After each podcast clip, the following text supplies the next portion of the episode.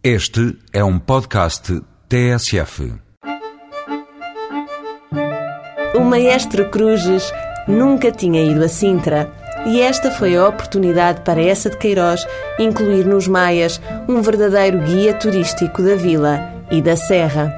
As descrições do livro ainda hoje estão, na maioria dos casos, atualizadas. Por isso, vale a pena pegar no capítulo 8 e percorrer Sintra tal e qual como Carlos da Maia sugere. Fazer as peregrinações clássicas, subir à pena, ir beber a água da Fonte dos Amores e, junto-se a estas sugestões, visitar o Palácio Real que tanto impressionou o maestro.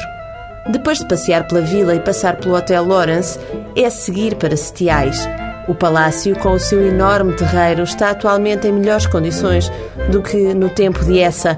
É um hotel e, como também é património mundial, está aberto às visitas. O Passeio do Maestro é hoje o fio condutor dos roteiros queirosianos de Sintra. As visitas são guiadas e, se as escolas são o público-alvo, grupos privados com mais de 10 pessoas também podem aceder a este serviço. Bom, isto, quando a gente vem a Sintra, é abrir o apetite e fazer bem à barriga, disse uma personagem ocasional dos Maias. E este fim de semana, o fazer bem à barriga é especialmente possível. Além das eternas queijadas de Sintra, há mais algumas iguarias queirusianas para provar.